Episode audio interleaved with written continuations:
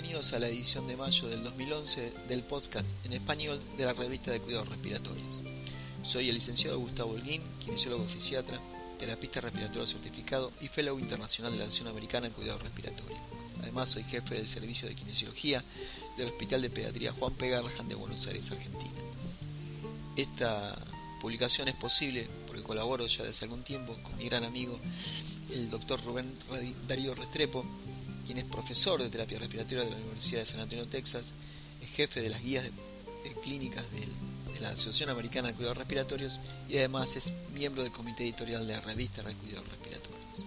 Además, desde hace algún corto tiempo colabora con nosotros nuestro gran amigo el licenciado Rodrigo Adasme, quien es terapista respiratorio certificado del Hospital de la Universidad Católica de Santiago de Chile. Una vez más, bienvenidos a esta nueva edición de este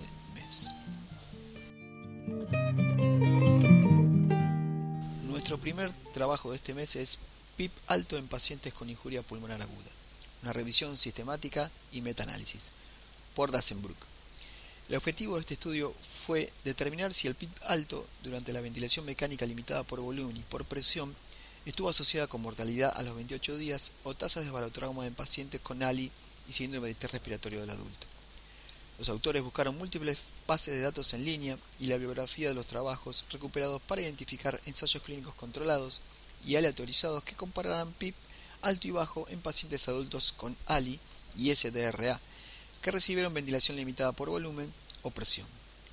Dos de los autores resumieron los estudios de manera independiente, incluyendo diseño del estudio, características de los pacientes, método de estudio, intervención y resultados principales. El nivel de los estudios fue agrupado con un modelo de efectos aleatorios a menos que la heterogeneidad fuera baja, en cuyo caso ellos usaron un modelo de efecto fijo. El primer resultado fue mortalidad a los 28 días. Cuatro ensayos randomizados con 2.360 participantes fueron evaluados. El PIB alto no tuvo una tendencia significativa a menos de 28 días. No hubo diferencia en barotrauma entre los dos grupos Dos estudios reportaron una tasa de mortalidad hospitalaria ajustada y los resultados agrupados de análisis de sensibilidad con esas tasas ajustadas fueron idénticos al análisis con tasas no ajustadas. Los autores concluyeron que en cuatro estudios recientes que usaron ventilación limitada por volumen o por presión en pacientes con NALI SDRA, el PIB elevado no estuvo asociado con diferentes diferencias significativas de mortalidad a corto plazo, o barotrauma. Los estudios de estrategias de ventilación que incluyen PIP elevado en pacientes con ALI o síndrome de distrés respiratorio del adulto han dado resultados conflictivos. Es contra este argumento que el trabajo de Dassenbrook y compañeros o colaboradores es de mucho interés. De su revisión sistemática y metaanálisis de cuatro estudios recientes en que se usó ventilación mecánica limitada por volumen o por presión en pacientes con estas patologías, ellos concluyeron que el PIP alto no estuvo asociado con diferencias significativas en la mortalidad a corto plazo o barotrauma como apunto de mi editorial, según Dinges, los niveles elevados de PIP deberían ser reservados para pacientes en quienes el reclutamiento alveolar puede ser demostrado, en cuyos pacientes un nivel elevado de PIP puede mejorar los resultados.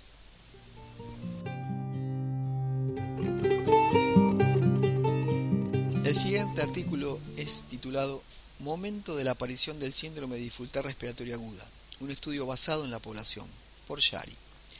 El objetivo de este estudio fue determinar el momento de la aparición en ALI SDRA en relación a la admisión del paciente y a otras intervenciones de salud.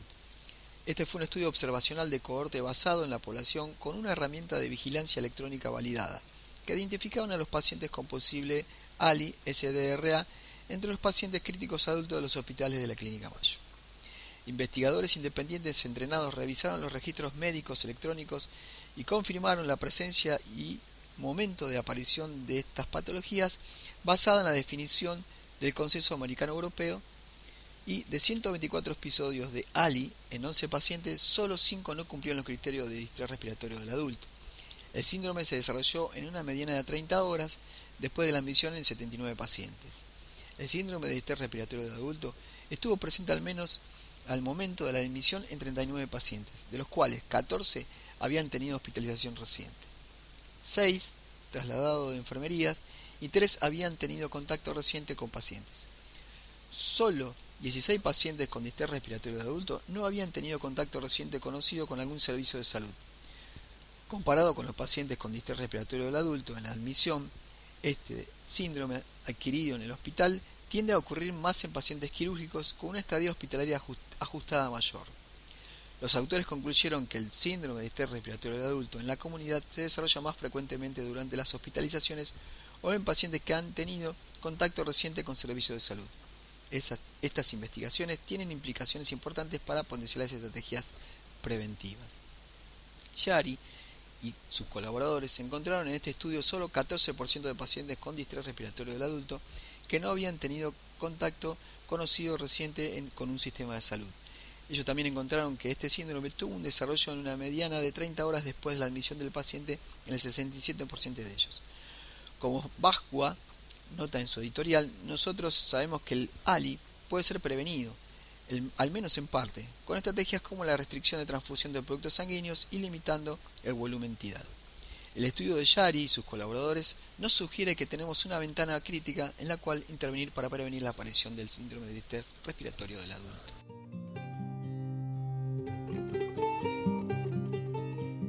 A continuación tenemos el trabajo Relevancia clínica de la clasificación de acuerdo a la dificultad del destete, o winning, por Tinelier y colaboradores.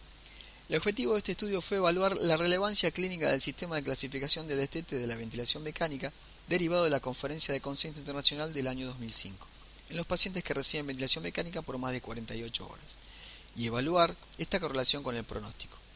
Este fue un estudio de cohorte retrospectiva en una unidad de cuidados intensivos de 12 camas en un hospital docente. Fueron incluidos los pacientes que requirieron más de 48 horas de ventilación mecánica y que pasaron un ensayo de ventilación espontánea. El estete y la sedación fueron monitorizados de acuerdo a protocolos estandarizados. Los datos recolectados fueron características fisiológicas, duración de la ventilación mecánica, estadía en UCI y hospital y mortalidad de la base de datos de registros médicos. La mortalidad a un año fue evaluada prospectivamente con un método estandarizado. Regresión logística multivariada fue desarrollada para evaluar la asociación entre categorías de destete y resultados y se incluyeron 329 episodios de ventilación, de los cuales 115 pasaron al menos un ensayo de ventilación espontánea. 34 pacientes tuvieron éxito en su primer ensayo de ventilación espontánea, el grupo de destete fácil y 47 pacientes tuvieron éxito en su dos segundo o tercer ensayo de ventilación espontánea o en menos de 7 días de destete. El grupo de destete dificultoso, que fue este, y 34 pacientes requirieron más de 3 ensayos de ventilación espontánea o más de 7 días de destete. Este fue el grupo de destete prolongado. Hubo diferencias significativas en la mortalidad en UCI y hospitalaria entre los grupos. Los pacientes con destete prolongada tuvieron un factor de riesgo independiente para estadía en UCI y mortalidad hospitalaria. Sin embargo, el proceso de destete no impactó en la mortalidad a un año. Los autores concluyeron que la nueva clasificación de destete es clínicamente relevante y se correlaciona con la mortalidad en UCI y en hospital, pero con, no con la mortalidad a un año. Tonilier y sus colaboradores evaluaron la relevancia clínica de un sistema de clasificación de destete del ventilador que incluyó a pacientes que requirieron más de 48 horas de ventilación mecánica. El destete prolongado fue un factor de riesgo independiente para aumento de estadía en UCI y mortalidad hospitalaria. Sin embargo, el proceso del destete no afectó a la mortalidad a un año. Muy interesante es que la tasa de falla de primer ensayo de ventilación espontánea fue de un 46%. Como Tillie nota en su editorial, en los pacientes que fallan un ensayo de ventilación espontánea es más importante identificar la causa y tratarla efectivamente para que los ensayos de ventilación espontánea subsecuentes sean exitosos. Tillie también alienta un ensayo prolongado en tubo en T no presión de soporte, para evitar la reintubación en los pacientes difíciles de destetar.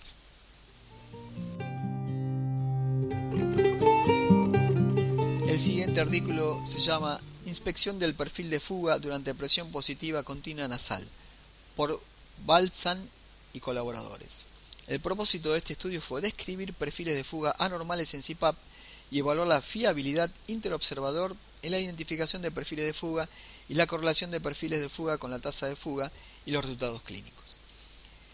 En una clínica de desórdenes del sueño, los autores estudiaron prospectivamente 35 pacientes consecutivos diagnosticados recientemente con apneas obstructivas del sueño moderadas o severas, y que estaban bajo diagnóstico polisonográfico y titulación de CPAP nasal. analizaron los datos grabados por sus máquinas de CPAP durante la primera semana de terapia. Dos clínicos independientes especialistas en sueño inspeccionaron cada perfil de fuga nocturno. Ellos definieron un segmento de perfil de fuga continua como un incremento mayor o igual a 20 litros por minuto por más de 5 minutos. Definieron también un segmento de perfil de fuga dentado como un perfil de fuga que osciló más de 20 litros por minuto en 5 minutos o menos. Con un cuestionario validado, se encuestó a los pacientes sobre los efectos adversos. La fiabilidad interobservador general fue del 88% para fuga continua y 92% para fuga dentada. El valor kappa fue de 0,76 y 0,85 respectivamente. La desviación entre las, observadores fue de 14 a 11% para fuga continua y menos 15 a 9 para fuga dentada. La duración de los perfiles manualmente registrados se correlacionó modestamente, pero de manera significativa con la fuga registrada por la máquina. La adherencia promedio al CPAP fue baja en los pacientes con alto rango cuartílico de fuga continua, los efectos adversos aumentaron con el aumento de la fuga dentada. Los autores concluyeron que el registro de perfiles de fuga en los pacientes con CPAP nasal pueden guiar a los clínicos con respecto a la adherencia a corto plazo a CPAP nasal y disminuir los efectos adversos. Es bien conocido que los pacientes tratados con CPAP nasal para las apneas obstructivas del sueño regularmente tienen efectos adversos y pobre adherencia. Los datos del estudio de Balsan y colaboradores sugieren que los scores manuales de perfiles de fuga en pacientes tratados con CPAP nasal pueden guiar a los clínicos con respecto a la adherencia a corto plazo y disminuir los efectos adversos.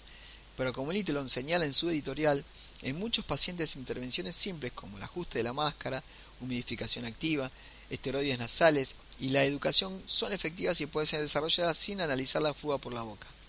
Pero los resultados de este estudio nos dan, da un punto de partida para analizar la abrumadora cantidad de datos que vienen de los reportes de pobre adherencia a la terapia.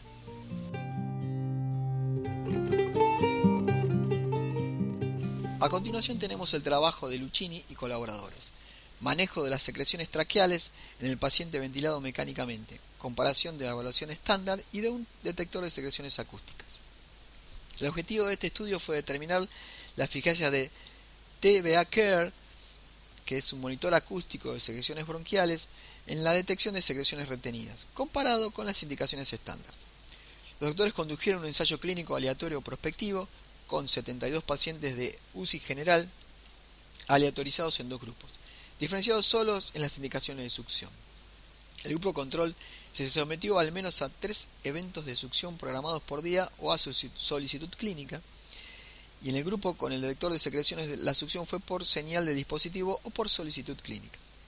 En cada succión los autores registraron la indicación de succión y la cantidad de secreciones removidas. Los pacientes fueron seguidos hasta el alta de la unidad de cuidados intensivos o la extubación. El diagnóstico de neumonía asociada a ventilador mecánico fue confirmado por análisis microbiológico de las secreciones succionadas. Los autores registraron 1.705 succiones en un grupo control y 1.354 en el grupo del detector. El grupo del detector de secreciones tuvo menos eventos de succión por día y una menor tasa de succiones innecesarias. En, el grupo, en este grupo, 97% de las succiones fueron realizadas siguiendo la señal del dispositivo TBA Care. En el grupo control, el deterioro clínico fue la indicación más frecuente para succión, la incidencia de neumonía asociada a ventilador fue similar en ambos grupos, y los autores concluyeron que el dispositivo Care parece dar indicaciones válidas y a, y a, tiempo para succionar, anticipando el deterioro clínico debido a la retención de secreciones y reducir las succiones innecesarias. Luchini y sus colaboradores evaluaron el uso de este detector de secreciones que analiza los sonidos de la vía aérea e indica la necesidad de succión. En el grupo en el cual el dispositivo detector de secreciones fue usado, hubo menos succiones por día y menos succiones innecesarias. La incidencia de neumonía asociada a ventilador fue similar a ambos grupos, como dijimos antes, aunque interesante. Estudios adicionales son necesarios para determinar costo-efectividad del dispositivo. Un nuevo intercambiador de calor y humedad para pacientes laringotomizados temperatura y humedad endotraqueal es el artículo elaborado por Shinstra y colaboradores. El objetivo de este estudio fue evaluar la temperatura y la humedad endotraqueal y los efectos clínicos de dos modelos de un nuevo intercambiador de calor-humedad, el R+.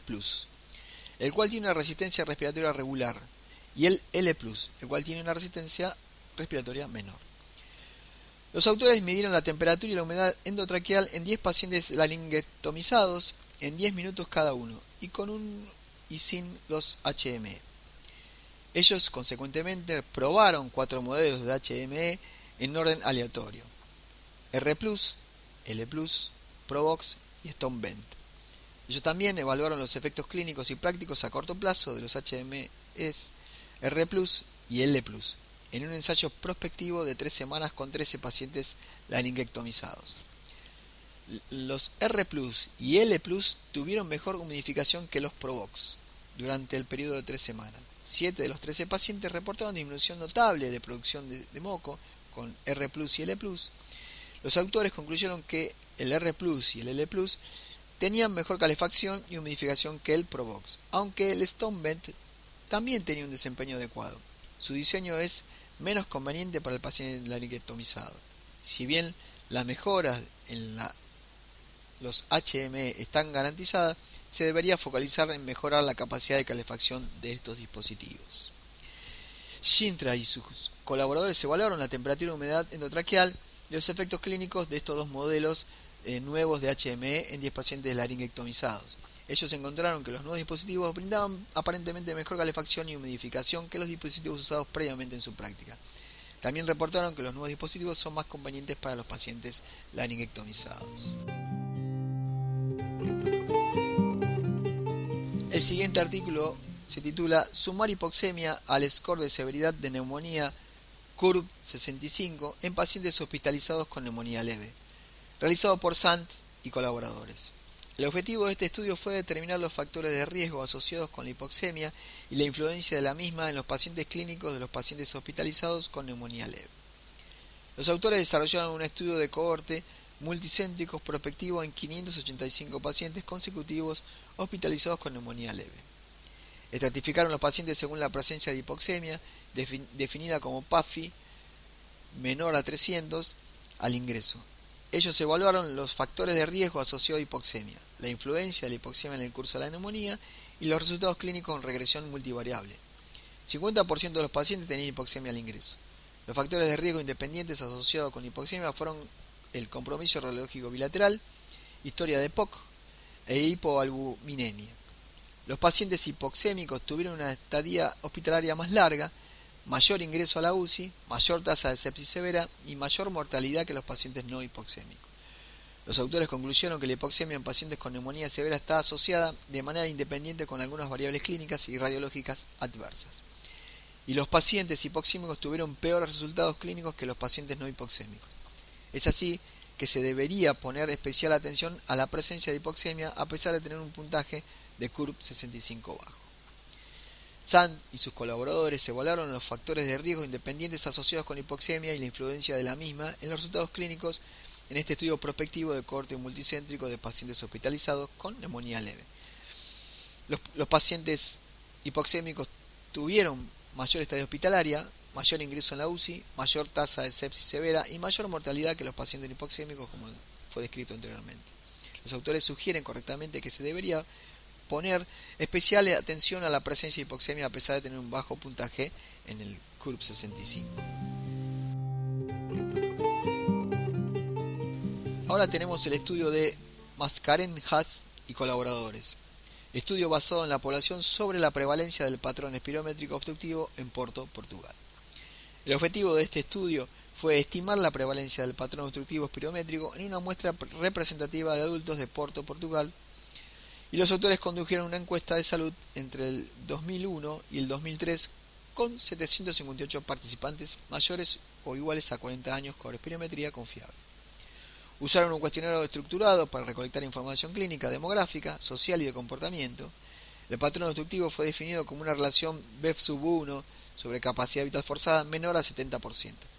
Se realizó regresión logística para cuantificar la asociación entre los factores sociodemográficos y clínicos entre los resultados. La edad promedio de los pacientes fue de 58.5 más menos 11.5 años y el 62% eran mujeres. La prevalencia del patrón espirométrico obstructivo fue de un 10,7% de hombres y 9,1% mujeres.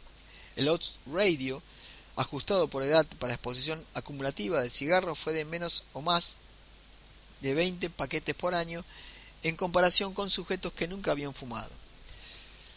Fue 3,49 perdón, y 3,91 en hombres y 1,47 y 2,68 en mujeres respectivamente. La enfermedad pulmonar obstructiva previa fue reportada en el 30,9% de los participantes con patrones pirométricos obstructivos y la pirometría confirmó enfermedad pulmonar obstructiva crónica en 20,5% de los sujetos que se autorreportaron como EPOC. Los autores concluyeron que la prevalencia de patrones pirométricos obstructivos fue alto, considerando la posición de Portugal en la epidemia del cigarro. Junto con el envejecimiento de la población y el incremento esperado de la prevalencia de enfermedad obstructiva pulmonar en ancianos y mujeres, nuestros resultados confirman la validez limitada de los autores eh, de enfermedad obstructiva pulmonar en estudios epidemiológicos. En este estudio, el autor y sus colaboradores de la prevalencia del patrón espirométrico obstructivo fue alta, considerando la posición de Portugal en contra de la epidemia del cigarro, junto a la edad de la población, hay un incremento esperado de la prevalencia de la enfermedad obstructiva pulmonar en este país. El siguiente artículo se llama Efectos del albuterol en la resistencia expiratoria en pacientes ventilados mecánicamente, por Condili et al. El objetivo de este estudio fue examinar el efecto del albuterol inhalado en la resistencia respiratoria y la correlación de cambios inducidos por el albuterol en la resistencia expiratoria con resistencia al final de la inspiración y la relación expiratoria de flujo o volumen. Ellos estudiaron 10 pacientes ventilados mecánicamente con exacerbación de POC antes y 30 minutos después de la administración del albuterol. Obtuvieron curvas flujo-volumen durante la expiración pasiva y dividieron el volumen expirado en 5 láminas iguales. Entonces calcularon la, la, constante de tiempo y la distensibilidad dinámica efectiva de deflación del sistema respiratorio en cada lámina por análisis de regresión logística de las relaciones volumen-flujo y la presión traqueal post-oclusión respectivamente. Por cada lámina ellos calcularon la resistencia expiratoria como la constante de tiempo dividida por la distensibilidad deflatoria efectiva del sistema respiratorio. El albuterol disminuyó significativamente la resistencia expiratoria y aumentó la tasa de vaciamiento pulmonar al final de la expiración. No se encontró correlación entre los cambios inducidos por el albuterol en la resistencia respiratoria y la resistencia al final de la expiración. Solo al final de la expiración los cambios inducidos por el albuterol en la relación expiratoria, flujo-volumen se correlacionaron con cambios en la resistencia expiratoria en todos los pacientes. Los autores concluyeron que en los pacientes con EPOC el albuterol disminuyó significativamente la respiración, perdón, la resistencia expiratoria al final de la expiración. En los pacientes en ventilación mecánica, ni la resistencia inspiratoria ni la curva flujo-volumen expiratoria entera podría ser usada para evaluar la respuesta broncodilatadora en la resistencia expiratoria.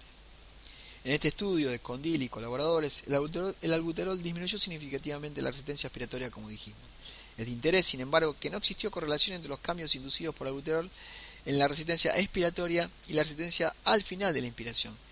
En pacientes con EPOC, el albuterol disminuyó la resistencia al final de la expiración, pero ni la resistencia inspiratoria ni la curva de flujo-volumen expiratoria entera fueron adecuadas para evaluar la respuesta broncoletadora en la resistencia expiratoria.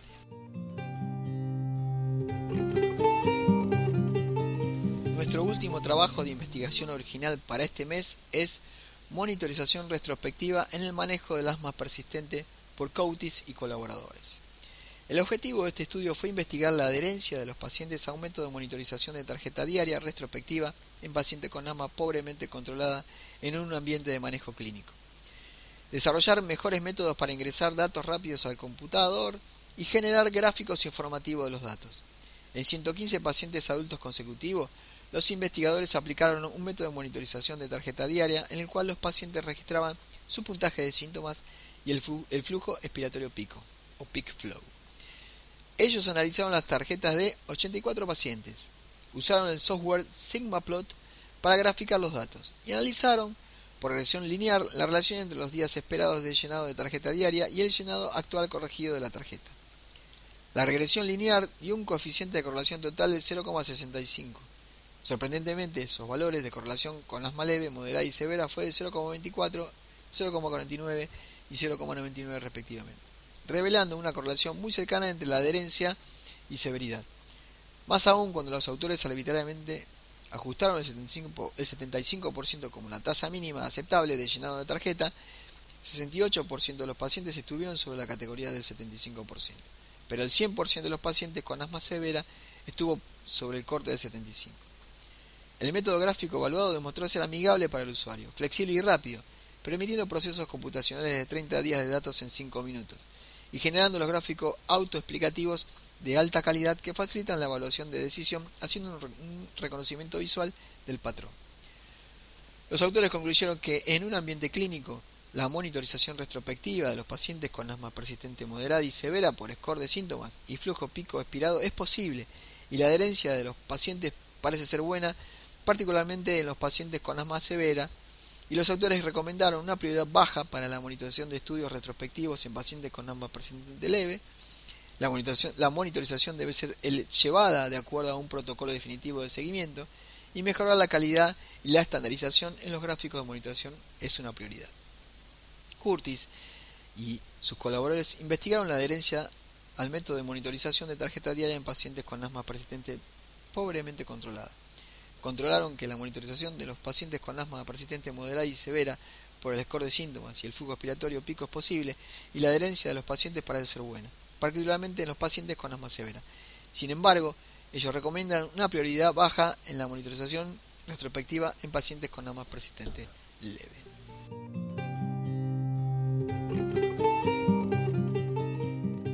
Publicamos este mes en los temas de anemia en EPOC, síndrome de vena cava superior en enfermedades torácicas y una revisión anual de cuidados respiratorios de ventilación mecánica invasiva, ventilación mecánica no invasiva, ventilación mecánica pediátrica y aerosol terapia.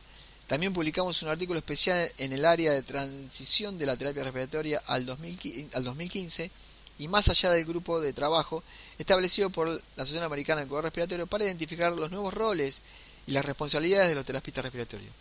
Finalizamos este capítulo con tres reportes de caso y tres casos docentes. Bueno, estas fueron las traducciones de todos los trabajos de investigación y el material publicado en la revista Respiratory Care, Respiratory Care Journal de, de mayo de 2011. Espero que haya sido de sagrado y les agradecemos su atención. Eh, en nombre del doctor eh, Rubén Darío Restrepo, de mi gran amigo el licenciado Rodrigo Adasme y el mío propio, nos encontraremos el próximo mes. Muchas gracias. Para recibir el contenido tanto de esta edición de la revista como de las pasadas, visite nuestra página web www.rsjournal.com y allí podrá suscribirse para recibir los podcasts de las próximas ediciones.